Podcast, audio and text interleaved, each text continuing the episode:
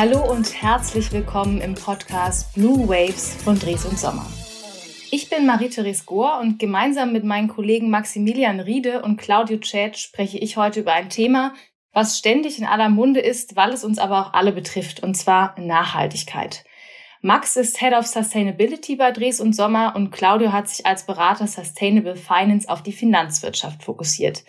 Ihre Gemeinsamkeit ist aber, dass sie ein Spezialgebiet haben, und zwar ESG. ESG steht für Environmental Social Governance und fasst gewissermaßen die unterschiedlichen Verantwortungsbereiche von Unternehmen im Kontext Nachhaltigkeit zusammen. Aber das können die beiden auf alle Fälle noch um einiges besser und vor allen Dingen kompetenter erläutern. Und daher sage ich guten Morgen und schön, dass ihr heute in unserem Podcast zu Gast seid. Hallo, guten Morgen. Hi. Guten Morgen. Bevor wir ins Thema einsteigen, ähm, haben wir so ein kleines Blue Waves Ritual. Ähm, da die Frage an euch, kennt ihr das schon, weil ihr natürlich schon alle anderen Podcasts gehört habt? Schon mal ein, zwei gehört, ja. Mal ein bisschen reingehört, genau. Okay, perfekt. Sehr gut. Das heißt, ihr wisst jetzt schon mal, dass äh, drei Entweder-Oder-Fragen auf, auf euch zukommen. Ja. Und ich würde euch bitten, die ganz spontan zu beantworten aus dem Bauch heraus. Ist auch nichts Schlimmes, ist einfach so ein bisschen für unsere Hörer, dass ähm, wir euch ein bisschen besser kennenlernen. Die erste Frage hat mit Musik zu tun. Klassik oder Rock? Claudio, wie sieht's bei dir aus? Rock. Rock eindeutig, okay. Das war schnell. Und Max, bei dir? Rock. Auch Rock, sehr gut. Äh, ich würde tatsächlich äh, Jazz nehmen, aber dann haben wir sozusagen so ein bisschen die unterschiedlichen Bereiche hier. Dann die zweite Frage, da geht es um eins meiner Lieblingsthemen, nämlich Essen. Esst ihr lieber Fleisch vom Biobauern oder lebt ihr sogar vegetarisch oder vegan? Max? Ideal. Oder Claudio, genau, gerne. Sorry, im Idealfall vegetarisch, aber wenn dann Fleisch dann schon Bio. Okay, also so ein bisschen Flexitarier. Und Max, bei dir? Ja, ich glaube, Flexitarier trifft's ganz gut. Also vegetarisch und vegan äh, kann ich mich tatsächlich nicht bezeichnen. Äh, aber irgendwo schon der Versuch, äh, so wenig Fleisch wie möglich zu essen und wenn dann wirklich ähm, bewusst und äh, mit guter Qualität und im Idealfall auch mit guter Tierhaltung, also Bio, ganz gern. Super, das heißt, euer Thema lebt ihr auch im privaten Leben. Und ähm, um euer Thema soll es jetzt auch gehen. Und ich weiß, dass ihr in eurer Arbeit tagtäglich mit sehr viel mit Abkürzungen zu tun habt. Und daher habe ich auch eine letzte Frage, bei der es um Abkürzungen geht. Ähm, Max, zu dich oder an dich zuerst. Lieber DB oder BMW? ja, gute Frage. Naja, ich würde sagen, sowohl als auch. Also ich finde, die DB bietet vor allem innerhalb von Deutschland wirklich gute Angebote an und ich reise auch sehr gern mit der Bahn. Ähm, ich glaube aber, wenn BMW dann auf die Aussagen der Jahreshauptversammlung diesen Jahres, Stichwort Zirkularität an oberster Stelle der Strategie, äh, Taten folgen lässt, dann glaube ich, werden wir da in Zukunft noch einiges erwarten können. Und ich denke, in Zukunft braucht es auf jeden Fall beides. Mhm. Und Claudia, wie sieht es bei dir aus? Ja, ich denke, im Zug hat man natürlich ganz klar den Vorteil, ich muss mich nicht auf den Verkehr konzentrieren, sondern kann natürlich dann die Reisezeit effektiv nutzen. Aber ich bin auch gespannt, welche Möglichkeiten wir zukünftig haben, nachhaltig zu reisen. Ähm, es gibt ja aktuell überall Diskussionen, ob wir jetzt zukünftig noch in Loop-Kapseln durch die Gegend fahren oder sogar dann mit äh, fahrerlosen Systemen, künstliche Intelligenz. Also ich denke, da gibt es einige Themen, die wir noch in der Mobilität äh, entdecken werden. Und ich bin gespannt, wohin die Reise geht.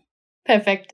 Nachdem wir euch jetzt ein bisschen besser kennengelernt haben und wissen, dass ihr Nachhaltigkeit auch wirklich selber lebt, lasst uns ins Thema einsteigen. Max, ich habe ja am Anfang schon kurz gesagt, wofür die Abkürzung ESG steht, aber kannst du noch mal ganz allgemein und kurz erklären, was wirklich dahinter steht, außer jetzt sagen wir mal die quasi das ausgeschriebene Buchstaben? Ja, also ich glaube, du hast es schon mal ähm, schon mal kurz gesagt. Also bei den drei Buchstaben ESG geht es eben um Environment, Social und Governance. Und ähm, was sich hinter diesen drei Buchstaben äh, verbirgt, ist, glaube ich, an manchen Stellen relativ eindeutig, an anderen vielleicht eher nicht so klar.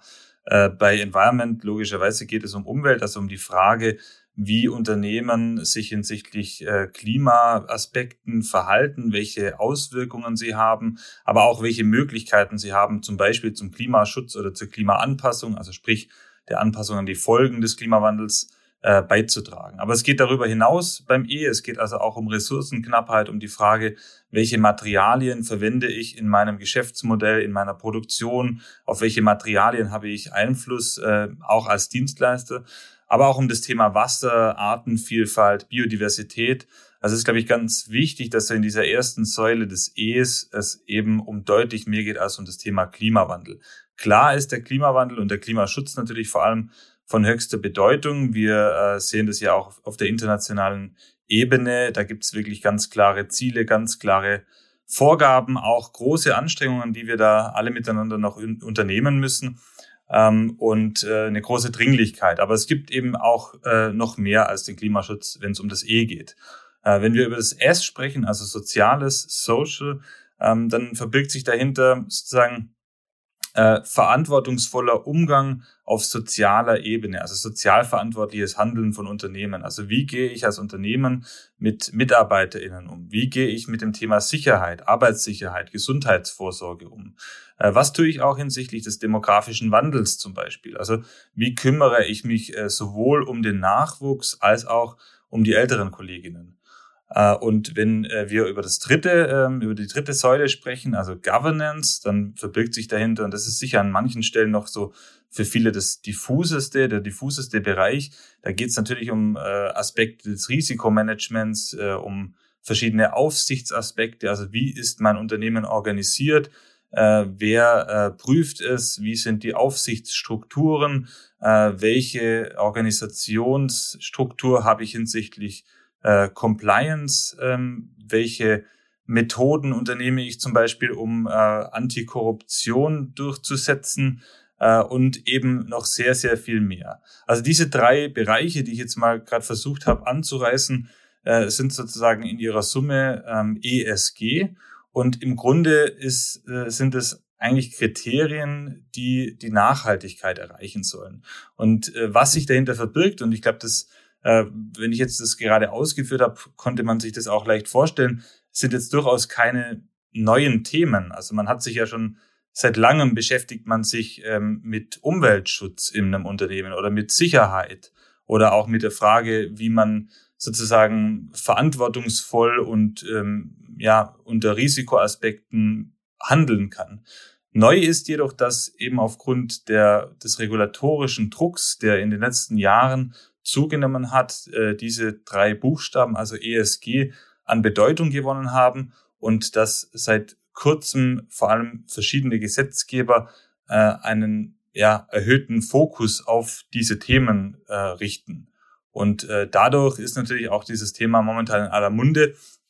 Und dazu kommt natürlich auch, dass nicht nur äh, Gesetzgeber daran interessiert sind, sondern eben auch der Markt, die Gesellschaft. Äh, wir emanzipieren uns als Gesellschaft, wir äh, leben bewusster, wir ähm, schauen genauer darauf, was Unternehmen machen, wie Unternehmen handeln und äh, damit treffen sozusagen diese beiden Strömungen aufeinander. Danke dir für diese Erklärung und auch ein Stück weit Zusammenfassung, was man darunter versteht. Claudio, jetzt hat ja Max gerade gesagt, es sind eigentlich keine neuen Themen. Ähm, sie sind jetzt irgendwie alle zusammengepackt. Aber was unterscheidet denn ESG oder ESG wirklich von den bisherigen Ansätzen? Ist es eben genau diese Zusammenführung der drei Punkte oder was kommt da aus deiner Sicht noch dazu?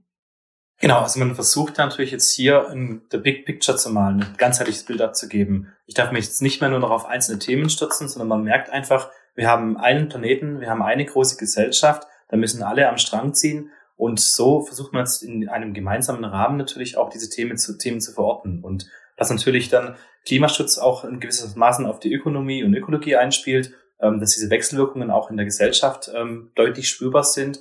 Und ähm, so versucht man natürlich jetzt hier auch gezielt diesen, diesen Schwung sozusagen zu nutzen. Ist es ja gerade auch in von Nachhaltigkeit zu sprechen. Es geht ja gerade in aller Munde durch. Und da ist dieser Ansatz natürlich auf jeden Fall ähm, auf internationaler Ebene oder natürlich auf lokaler Ebene auch eine guter, gute Möglichkeit, das in den, sozusagen jetzt mit der Gesellschaft auch umzusetzen.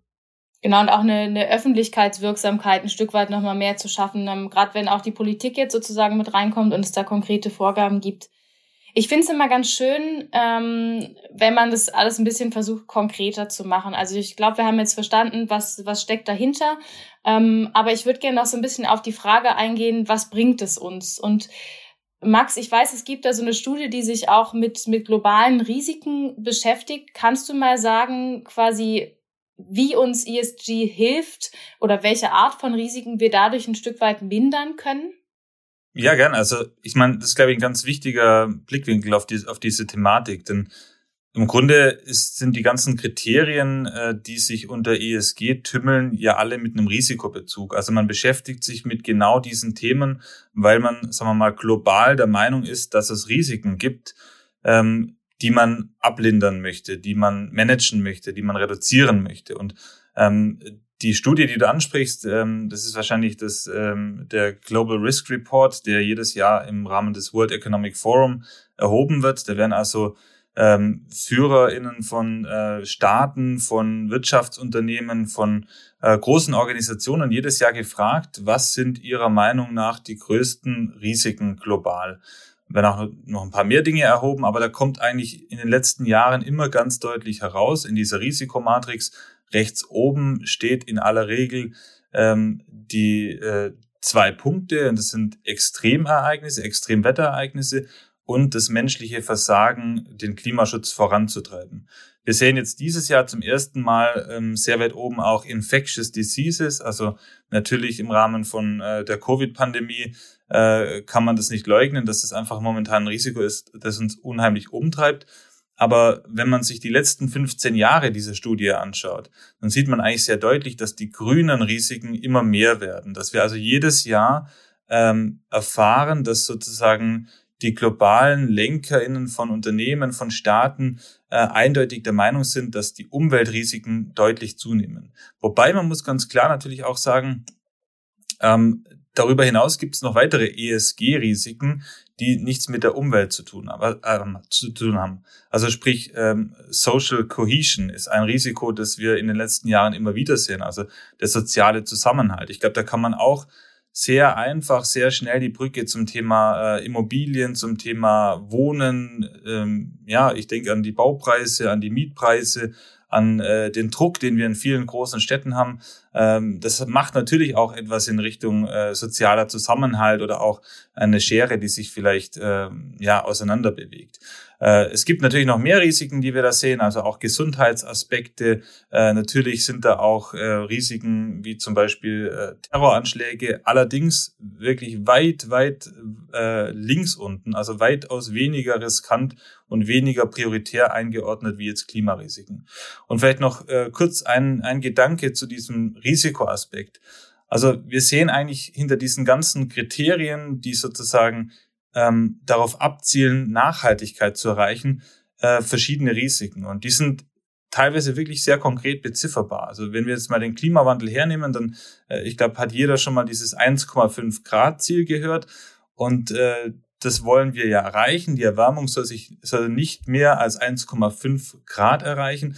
Und das ist ja keine willkürliche Zahl, sondern man hat sich eben intensiv damit beschäftigt, wie sich Umweltsysteme global verändern, bei welcher Temperaturerwärmung und kam zu der Entscheidung, dass 1,5 Grad Erwärmung der globalen Durchschnittstemperatur dazu führt, dass eben fünf wesentliche globale Umweltsysteme nicht kippen werden. Wenn wir das schaffen, bis 1,5 Grad und nicht mehr, dann schaffen wir es, dass diese Systeme nicht kippen. Wenn es aber darüber hinausgeht, und da spricht man eben von diesen Tipping Points, von den Kipppunkten, dann, ähm, dann wird man oder dann ist man eben der Ansicht, dass manche Systeme irreversible Veränderungen erfahren, dass, dass sich also diese, diese Entwicklung nicht mehr aufhalten werden kann. Und das ist sozusagen der Hintergrund, warum man sich immer über diese 1,5 Grad unterhält und eben nicht sagt, äh, irgendwie äh, die Erwärmung soll moderat bleiben oder soll ähm, langsam voranschreiten, sondern man kann das eigentlich sehr, sehr genau beziffern, zumindest wenn es um, um Klimaschutz geht. Super, danke dir. Also es wird, glaube ich, wirklich klar, dass wir mit ESG wirklich an den Punkten ansetzen, die für unser aller Zukunft ähm, wichtig sind. Jetzt sind es natürlich gute Ideen. Ähm, wir haben auch eine gewisse Aufmerksamkeit der Politik, aber ich habe so ein bisschen das Gefühl, wenn es nicht verpflichtend ist, ich glaube, man sieht es auch ganz gut gerade bei Corona, dann machen es nicht alle. Also da bei Corona ist die Empfehlung 1,5 Meter Abstand. Ich war gestern in Frankfurt am Bahnhof, gefühlt waren alle 20 Zentimeter an mir dran. Ähm, von daher die Frage, ist es so, dass Unternehmen ESG jetzt verpflichtend umsetzen müssen? Ja, also ich meine, klar, wenn man sich die Fußballspiele angesehen hat, dann hat man sich natürlich auch freuen können, dass man wieder so jubelnde Fans sah, aber äh, die Bilder, die da so aus England drüber kamen, ähm, die waren ja auch äh, etwas ja verstörend zumindest. Also um da jetzt mal deinen Punkt aufzugreifen. Aber ähm, also müssen Unternehmen ESG umsetzen. Ähm, das kann man ganz klar mit Jein beantworten. Ähm, äh, es ist tatsächlich so, dass es ganz klare Vorgaben gibt, ähm, dass Unternehmen in Zukunft ähm, und auch heute schon äh, je nach Größe, je nach ähm, Art des Unternehmens Informationen offenlegen müssen. Und dass sie, wenn sie über Nachhaltigkeit oder Klimaneutralität sprechen, äh, diese Begriffe nicht mehr so ja, in vielen Fällen willkürlich verwenden dürfen, wie sie es vielleicht früher getan haben. Also wir sehen einfach, dass es ähm, über verschiedene Verordnungen die Unternehmen dazu zwingen, ihre nicht finanziellen Aspekte so zu behandeln wie die finanziellen Aspekte. Also sprich, offen darüber zu berichten. Äh, in diesem Zuge werden die Unternehmen quasi gezwungen, äh, auch darüber zu sprechen, welche Auswirkungen sie haben auf Umwelt, auf Soziales, auf äh, Governance-Aspekte. Und dadurch, ähm, indem sie das quasi offenlegen müssen, äh, sind sie natürlich automatisch auch angehalten, die Themen anzugehen, die Themen zu managen und voranzutreiben. Ähm, und dann ist es natürlich ganz unterschiedlich. Ähm, wo ist ein Unternehmen? Ist ein Unternehmen am Kapitalmarkt? Äh, welche Größe hat ein Unternehmen? Aus welcher Branche kommt ein Unternehmen? Ähm, da gibt es durchaus große Unterschiede und äh, wir stellen das ja auch in der Beratung jeden Tag fest, dass es tatsächlich selten eine One-Size-Fits-All-Lösung oder Antwort gibt, sondern man eben sich ganz genau anschauen muss, äh, wer sind, äh, was ist die, die Rechtsform des Unternehmens, was ist die Größe, ähm, wie, in welcher Branche agiert das Unternehmen, welche Aktivitäten unternimmt auch das äh, Unternehmen und je nachdem äh, hat es eben unterschiedliche Berichtspflichten und Offenlegungspflichten. Also diese Transparenz und diese Offenlegungen sind natürlich jetzt der erste Schritt auch, die die Unternehmen geben können. Also das 1,5 Grad Ziel, das ja bis im Idealfall 2050 erreicht werden soll, ähm, da haben natürlich die Unternehmen einen großen Hebel und durch diese Offenlegungen oder dieses Reporting, was sozusagen auch zukünftig verpflichtend werden soll, ist es ja auch so angedacht, dass jedes Unternehmen jährlich dann berichtet, wie viel seiner Aktivitäten sind denn oder dienen denn der Nachhaltigkeit in diesem Sinne. Und dass man natürlich jetzt nicht gleich mit versucht, jetzt hier mit ganz klaren Zielvorgaben zu agieren, sondern erstmal diesen wichtigen Schritt, äh, man muss, und im Freundeskreis wird man sagen, wir, wir sprechen darüber, über das Thema. Also man muss erstmal wirklich dieses, dieses Bewusstsein schärfen offenlegen, diese Transparenz hinzufügen und dann habe ich natürlich Möglichkeiten, darauf aufzubauen. Mhm. Ich glaube, ein ganz gutes Beispiel ist auch, dass wir hatten ja früher, weil du auch Max gesagt hast, so die Unternehmenszahlen so ähnlich. Man hat also einen Unternehmensbericht, wo irgendwie alle wichtigen Zahlen stehen und jetzt hat man eben auch diesen Nachhaltigkeitsbericht, wo ja auch gewisse Standards ähm, vorgegeben sind, indem man eben alles offenlegen muss, um Transparenz zu schaffen. Jetzt hat Max vorhin auch gesagt, dass natürlich ein bisschen, es gibt keine One-Fits-All-Lösung, ist ein bisschen unterschiedlich auch je nach Branche. Ähm, wir Dreso-seitig haben momentan ja noch den Fokus stark auf die Bau- und Immobilienbranche.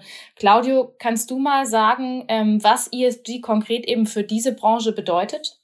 Sehr gerne. Also in der Bau- und Immobilienbranche haben wir natürlich einen großen Hebel. Wir sind sozusagen für wahrscheinlich um die 40 Prozent aller CO2-Emissionen ähm, verantwortlich. Wir haben einen großen Materialeintrag. Also wir sind eigentlich die, die, die Bad Guys in diesem, in diesem Business. Aber ähm, wir können natürlich auch aufzeigen, dass man mit Gebäuden natürlich auch einen aktiven Beitrag zum Klimaschutz und natürlich auch zur Nachhaltigkeit erzielen kann. Und ähm, ganz konkret natürlich das Stichwort Klimaneutralität. Also wir möchten ja versuchen, bis 2050 oder jetzt natürlich Deutschland schon etwas früher, bis 2045 klimaneutral zu werden. Und wenn man sieht, dass wir in Deutschland aktuell eine Sanierungsrate von ungefähr einem Prozent haben, das würde bedeuten, wir bräuchten jetzt ungefähr 100 Jahre, bis alle unsere Gebäude auf einem sozusagen vergleichsweise nachhaltigen Standard wären. Ähm, in 100 Jahren sind wir im Jahr 2121 und Elon Musk ist wahrscheinlich schon auf den Mars geflogen, weil unser Planet äh, sozusagen abgesoffen ist.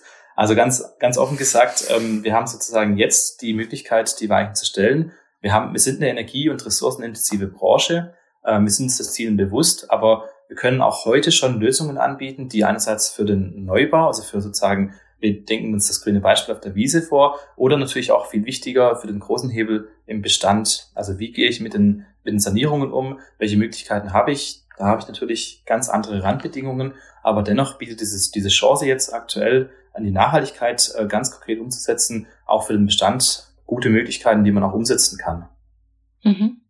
Jetzt hast du gerade schon gesagt, es bietet gute Möglichkeiten und ähm, wir können an unterschiedlichen Punkten ansetzen. Und ich würde jetzt gerne dieses Beispiel mit dem, äh, mit dem Neubau mal ein bisschen konkreter machen.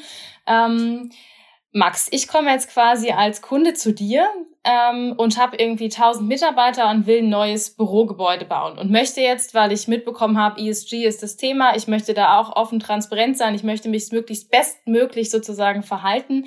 Ähm, wie genau würde der Prozess aussehen, wenn ich mit diesem Case als Kunde zu dir komme?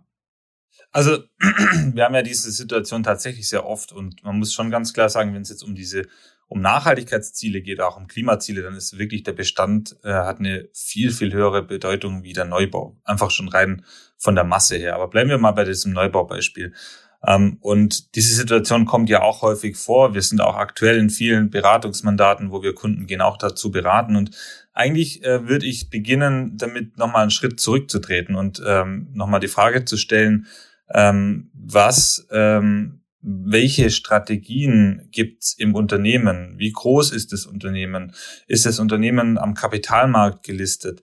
Hat das Unternehmen irgendwelche Berichtspflichten? Hat das Unternehmen vielleicht auch auf Konzernebene ähm, Ziele zur Klimaneutralität, vielleicht auch Vorgaben, welche Ziele oder welche Aktivitäten berichtet werden müssen. Also wir sehen ganz häufig, dass wir ähm, auf der Gebäudeebene beraten, aber dass natürlich die Ebene de, der Unternehmensstrategie eine ganz wichtige ist, weil die ja im Grunde vorgibt, ähm, wo die Richtung hingehen soll. Und ähm, wenn ich mir jetzt sozusagen den Fußabdruck eines Unternehmens anschaue, dann spielen natürlich Mobilität eine Rolle, natürlich auch die Produktion, aber eben auch die Gebäude. Also wenn ich sozusagen als Konzern das Ziel Klimaneutralität in 2035, 2040, 2030 ausrufe, ähm, dann muss ich das ganz klar äh, auf dem Schirm haben, wie meine Gebäude performen. Und daher würde ich auf jeden Fall den Schritt zurückgehen und würde fragen, welche Strategien gibt's? Welche Ziele gibt's, welche bisherigen Standards gibt's für Neubauten ähm, und wo, wo soll die Reise in Zukunft hingehen. Und um das dann ESG-konform zu machen, gibt's dann wirklich zahlreiche ganz konkrete Kriterien. Also da geht's natürlich vor allem auch um den Energiebedarf des äh, Gebäudes. Es geht aber natürlich auch darum, wo steht dieses Gebäude, in welchem Land steht dieses Gebäude, welche Nutzung hat dieses Gebäude. Ähm, und dementsprechend ändern sich äh, auch tatsächlich die Vorgaben, auch so die der der Benchmark äh, wird anders und ähm, so muss man dann wirklich individuell äh, eine Strategie finden, einen Weg finden, wie man das fürs eigene Unternehmen an diesem Beispiel Neubau umsetzen kann. Und wir empfehlen natürlich dann auch gleich, ähm, das nicht nur an einem Piloten zu machen, sondern nach Möglichkeit wirklich dann auch Standards abzuleiten, die auch dann fürs nächste Gebäude noch nützlich sind, wo man sagen kann, okay, das ist vielleicht unser Planungsleitfaden. So wollen wir in Zukunft unsere Neubauten äh, gestalten, planen. Mhm. Also das wäre so der Weg. Okay, super. Äh, danke für den, für den Einblick. Ähm, und ich glaube so, ich habe tatsächlich verstanden, dass der Kontext einfach sehr, sehr wichtig ist zu gucken. Jetzt hast du aber gesagt, der Bestand ist eigentlich viel wichtiger. Das ist natürlich ein guter Hinweis, weil den haben wir natürlich in viel größerem Umfang. Ähm, Claudia, bevor wir auch so ein bisschen den Schwenk in dein ähm, Spezialgebiet, nämlich die Finanzwirtschaft machen, wäre das denn jetzt, wenn ich quasi als Kunde mit einem bestehenden Bürogebäude komme, um bei der, bei der Story zu bleiben, was wäre da anders? Also würde ich mir da andere Faktoren angucken?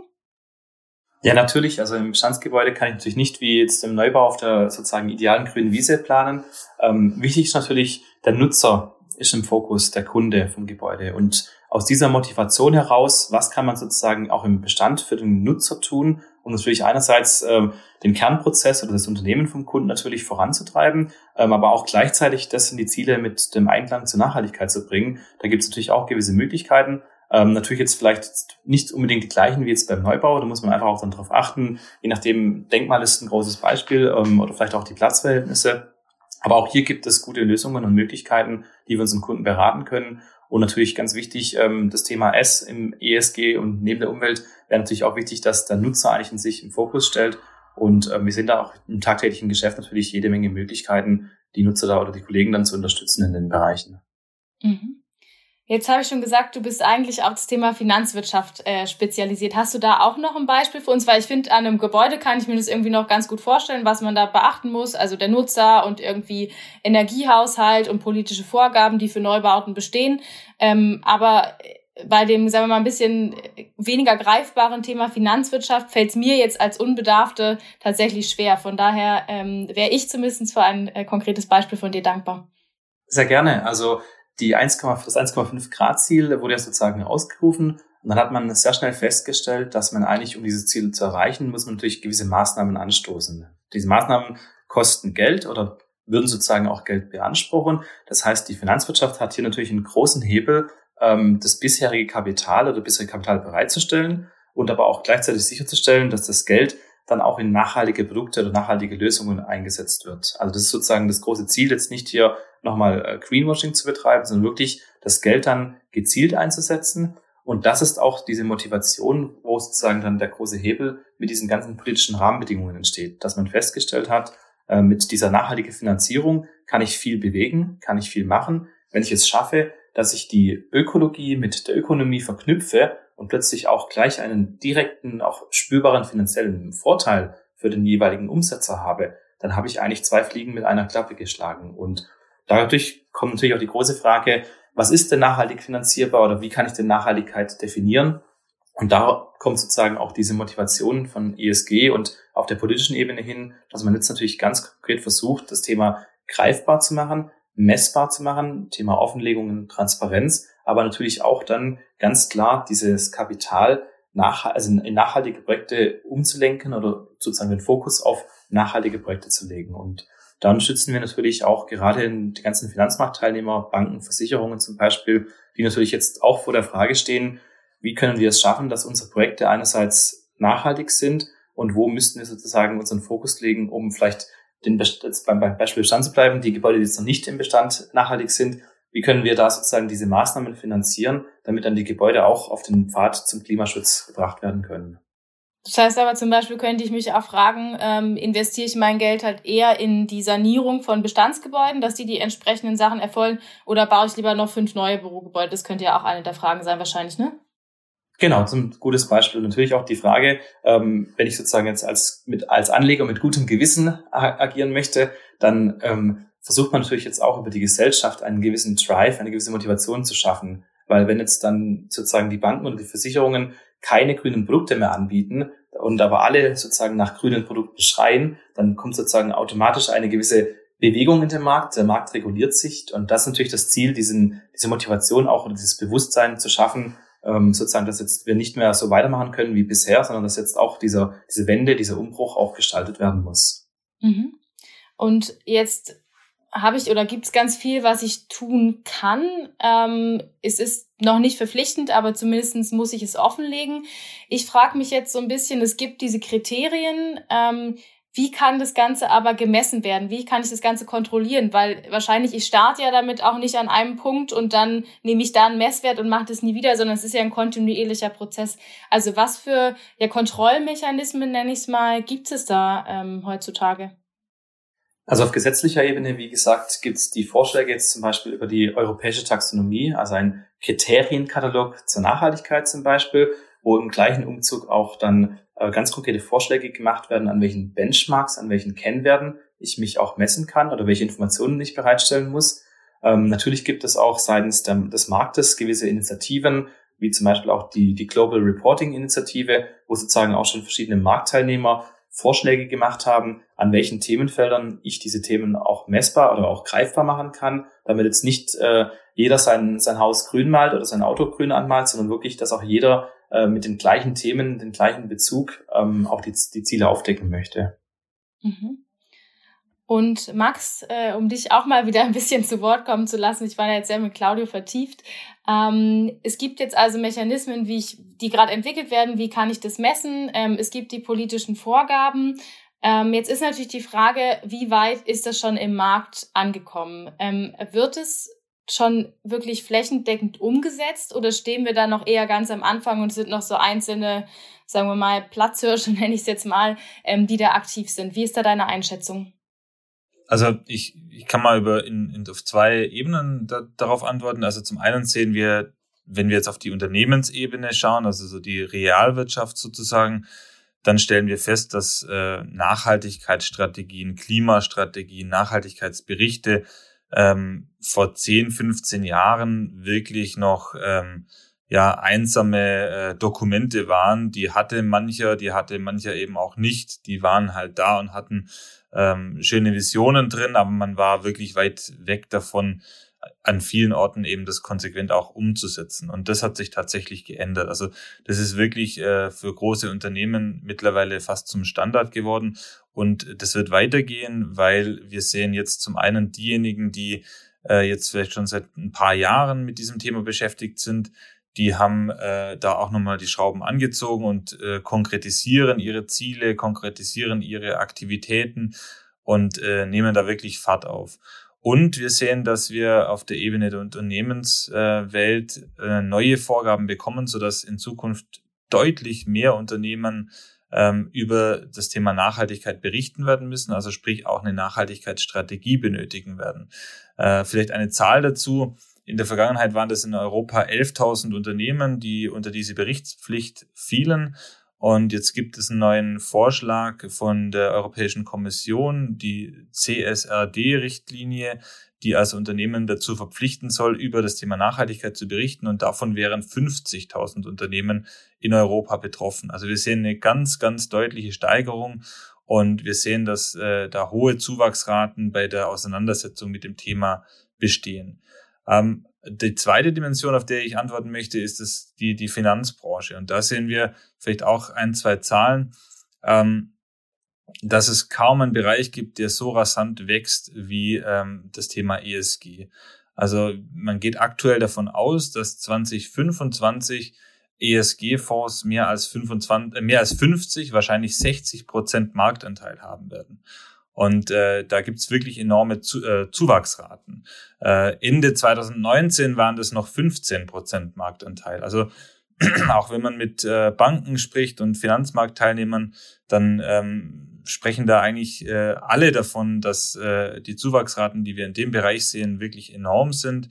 Ähm, grüne Anleihen sind in aller Regel deutlich überzeichnet, also sprich, die Nachfrage ist größer als das Angebot. Und äh, es deutet eigentlich alles darauf hin, dass äh, sich sehr viel in diese Richtung verändern wird. Und jetzt muss man sagen, das sind jetzt Zahlen, da kann man sich jetzt fragen, hat das irgendetwas mit der Realität zu tun?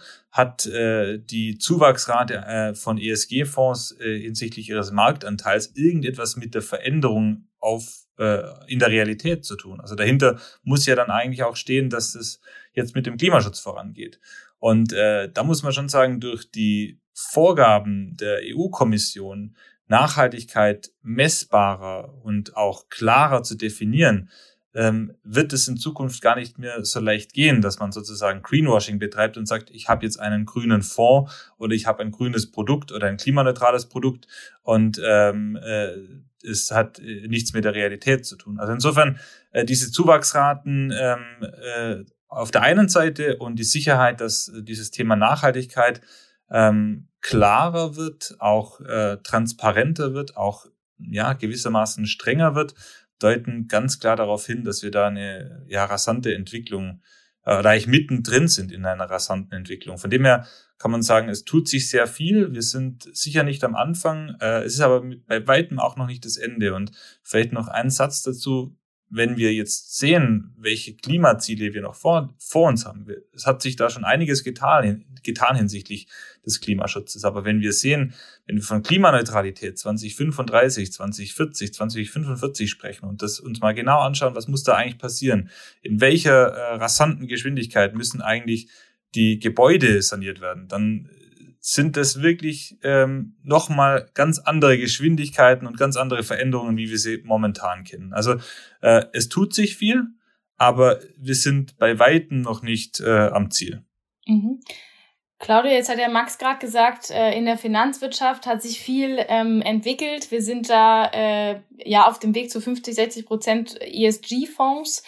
Ähm, ist es auch deine Einschätzung? Und dann die daran anschließende Frage, ähm, was muss aus deiner Sicht noch passieren, damit es noch mehr wird? Also ich teile die Ansicht, genau. Also wir sehen wirklich am Markt, dass äh, die Nachfrage einfach riesengroß ist nach den Themen.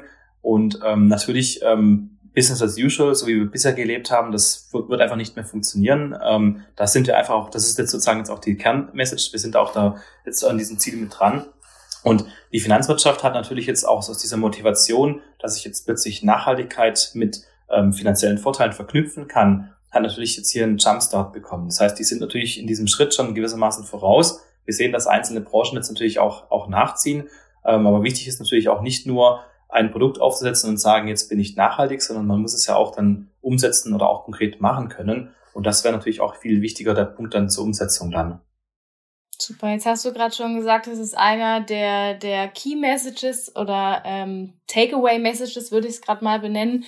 Ähm, Claudia, kannst du für unsere Zuhörer, die ja tatsächlich jetzt nicht so Nachhaltigkeitsspezialisten sind ähm, wie ihr, mal so vielleicht die drei Key Facts zusammenfassen, ähm, die für dich im Thema oder im Themenkomplex ESG die wichtigsten sind, die man wirklich für sich so als Learning mit nach Hause nehmen sollte? Man kann sich ja mal ganz einfach Gedanken machen, ähm, wie denn der eigene Fußabdruck aussieht. Ähm, da gibt es auch im Internet verschiedene Rechner, kann man sich auch einfach mal googeln, ganz spontan sagen, welchen Fußabdruck hinterlasse ich denn eigentlich der Erde? Wie kann ich denn, dann sieht man auch recht schnell, welche Themen da sozusagen auch mit drin sind. Wir haben Thema Ernährung ähm, sozusagen anfangs gehabt, äh, Mobilität, Energieeinsatz, Materialien, ähm, kaufe ich mir jetzt alle drei Jahre ein neues Handy oder tut es vielleicht auch ein gebrauchtes? Also da gibt es ganz, ganz viele einfache Möglichkeiten und Beispiele, wie man sich auch jetzt diesen gleichen Prozess, den jetzt die gesamte Gesellschaft und Wirtschaft betreibt, offenlegen. Ich muss ja erstmal wissen, wo stehe ich denn eigentlich heute, dass ich sagen kann, vielleicht bin ich sogar schon auch auf einem guten Wege oder habe auch schon gute Möglichkeiten und Ansätze. Und ich glaube, das ist sozusagen diese, diese Wahrnehmung, die haben die Leute, die haben die Menschheit, die hat die Gesellschaft aktuell verinnerlicht. Ähm, auch mit den Klimastreiks zum Beispiel auch vor einigen Jahren. Und ich denke, wenn man sich mal mit diesem Thema CO2-Fußabdruck mal ganz einfach nähert, dann hat man eine Möglichkeit zu sehen, in welchen Themenfeldern ich vielleicht auch mit kleinen Veränderungen schon was machen kann.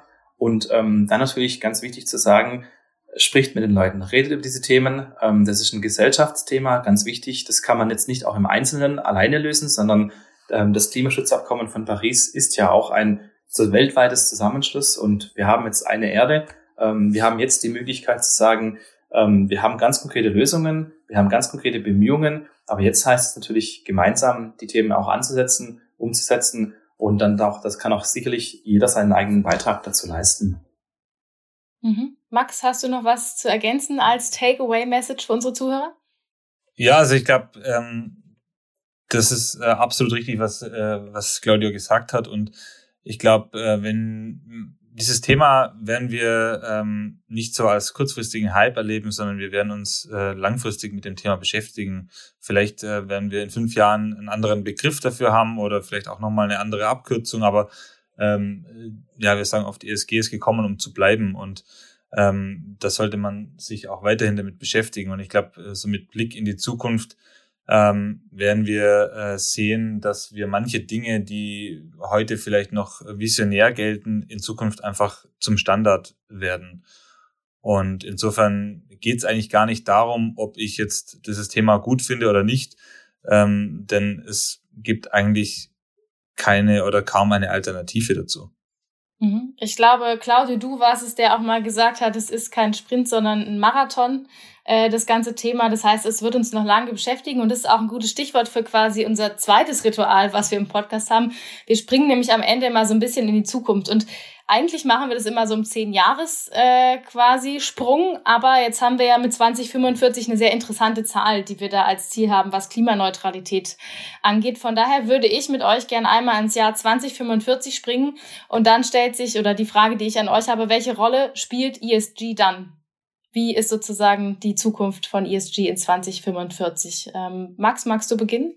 Ja, gerne. Also ich glaube äh, tatsächlich, dass viele, äh, viele Produkte, viele Technologien, Verfahren ähm, ja ganz anders und auch viel nachhaltiger sein werden. Ich glaube, wir werden in ganz vielen Bereichen äh, neue Dinge kennenlernen, auch neue Produktionsverfahren äh, kennenlernen. Also wenn ich jetzt nur an die Mobilität denke, kann mir noch nicht vorstellen, dass wir mit Flugtaxis unterwegs sind, aber ich glaube, dass sozusagen die Antriebstechnologie und auch ähm, ja äh, die Art, wie wir uns bewegen werden, die wird sich dramatisch verändern. Ich glaube, wir werden uns sehr intensiv mit Risiken beschäftigen müssen, weil wenn wir uns einfach die Veränderungen durch den Klimawandel anschauen, dann ist es nicht mehr wegzudiskutieren und ähm, dann glaube ich, dass wir sehr, sehr viel wird es um Resilienz gehen, um die Frage, wie man ähm, Widerstandsfähigkeit als Mensch, als Unternehmen agieren kann, wie man sich an diese neuen Verhältnisse anpassen kann. Ähm, und ich glaube, dass ähm, ganz vieles von dem, was wir bisher ja tatsächlich noch als neu betrachten, wird äh, Standard werden. Und ähm, gleichzeitig bin ich auch äh, der Meinung, dass wir aber trotzdem ähm, nach wie vor dieses Thema noch nicht ähm, so in den Griff bekommen haben werden, wie wir es uns jetzt vielleicht wünschen würden und dass wir nach wie vor äh, uns äh, damit beschäftigen werden äh, müssen, besser zu werden, äh, an manchen Stellen nachhaltiger zu werden. Und ähm, ich glaube nicht, dass wenn wir über dieses Thema sprechen, dass es da einen Zielpunkt gibt, äh, wo man sagen kann, ja, 2045 haben wir das abgehakt und dann können wir wieder uns auf was anderes konzentrieren, sondern es wird äh, das, das Spannende und eigentlich das äh, Anspruchsvolle ist ja eigentlich dran zu bleiben. Wie Claudia sagt, in einem Marathon, ja, da muss ich dranbleiben. Nicht mal kurz sprinten, sondern äh, die Dinge verändern und dann wirklich dranbleiben. Und um das wird es dann äh, sicher auch noch mehr gehen. Danke dir. Claudia, du hast jetzt die ganze Zeit schon ganz fleißig genickt. Ähm, hast du noch was zu ergänzen? Was ist quasi dein Zukunftsbild in 2045, was das Thema ESG angeht? Also ich denke auch, ähm, Thema ESG wird bis dahin das New Normal sein, wird ein Standard sein. Ähm, das ist so ein bisschen auch wie, wir hatten es eingangs mit, mit Rockmusik, Classic Rock, Classic Metal. Ähm, man wird irgendwann wahrscheinlich wie eine Renaissance sozusagen in 2045 das Thema nochmal entdecken und sagen, auch Mensch, damals haben wir ja noch super viele Chancen gehabt und äh, wir können doch mal ESG noch mal neu, neu aufleben lassen. Also ich denke auch, dass auf jeden Fall das die neue Basis wird, der neue Standard, wo sozusagen ich komme gar nicht mehr drum herum. Außer natürlich, wir besiedeln jetzt andere Planeten, aber das wird wahrscheinlich jetzt auch noch nicht so einfach sein. Und deswegen denke ich auch, ähm, dass sich die Menschheit oder die, die Leute mit dem Thema Ressourceneinsatz ähm, ganz gewaltig äh, beschäftigen müssen. Also wir haben wir leben aktuell ähm, ungefähr mit fast drei Planeten für unseren Ressourceneinsatz. Also das heißt, wir bräuchten eigentlich drei Planeten, um unsere Welt sozusagen wirklich jetzt hier jeden Tag oder so nur wieder zu regenerieren zu lassen. Und ich denke auch, ähm, wir haben ähm, Thema Menschheit, Thema Platzbedarf, Thema Ressourceneinsatz. Also ich glaube, der wird einfach, der Rahmen wird der gleiche sein mit ESG, aber der Fokus oder auch die, die Handlungsfelder werden sich vielleicht gegebenenfalls verschieben. Vielleicht haben wir bis dahin schon alle äh, den Umstieg auf erneuerbare Energien im Verkehr geschafft und haben dann vielleicht noch ein anderes Thema, was wir noch lösen müssen. Also ich denke, ähm, wir werden wahrscheinlich wie eine Renaissance durchleben, dass wir feststellen, damals hatten wir gute Möglichkeiten, ähm, wir haben es auch genutzt ähm, und sozusagen nochmal gewisse einzelne Themenfelder nochmal neu entdecken oder auch vielleicht auch dann verfeinern mit neuen Lösungen, neuen Technologien. Also ich bin auf alle Fälle gespannt, ähm, wie es sein wird, weil ich auch immer denke, es ist natürlich schön, dass wir uns Strategien überlegen, aber die Erde macht halt letztendlich trotzdem, was sie will. Ähm, also ich glaube, wir haben da natürlich auch nicht in allen Punkten Hebel. Von daher müssen wir uns wohl einfach 2045 nochmal treffen, um zu gucken, ähm, was dann da passiert ist. Aber für heute sage ich euch beiden erstmal vielen lieben Dank, dass ihr bei uns zu Gast wart und euch meinen ganzen Fragen gestellt habt und uns Einblicke in das Thema ESG bzw. Nachhaltigkeit gegeben habt. Und liebe Zuhörer, wenn Sie jetzt an weiteren Informationen interessiert sind, dann klicken Sie gern einfach auf den Link in der Episodenbeschreibung oder vernetzen Sie sich gern auch direkt mit Maximilian Riede oder Claudio Cech auf LinkedIn. Ich sage vielen lieben Dank fürs Zuhören und bis zur nächsten Folge Blue Waves, dem Podcast von Dres und Sommer.